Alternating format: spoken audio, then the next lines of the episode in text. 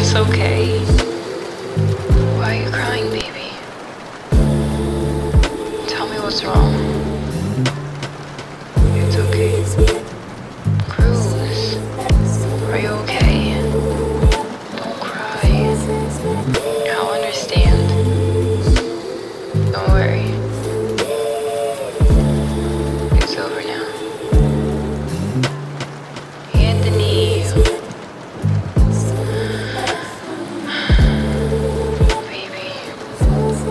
Can sleep now.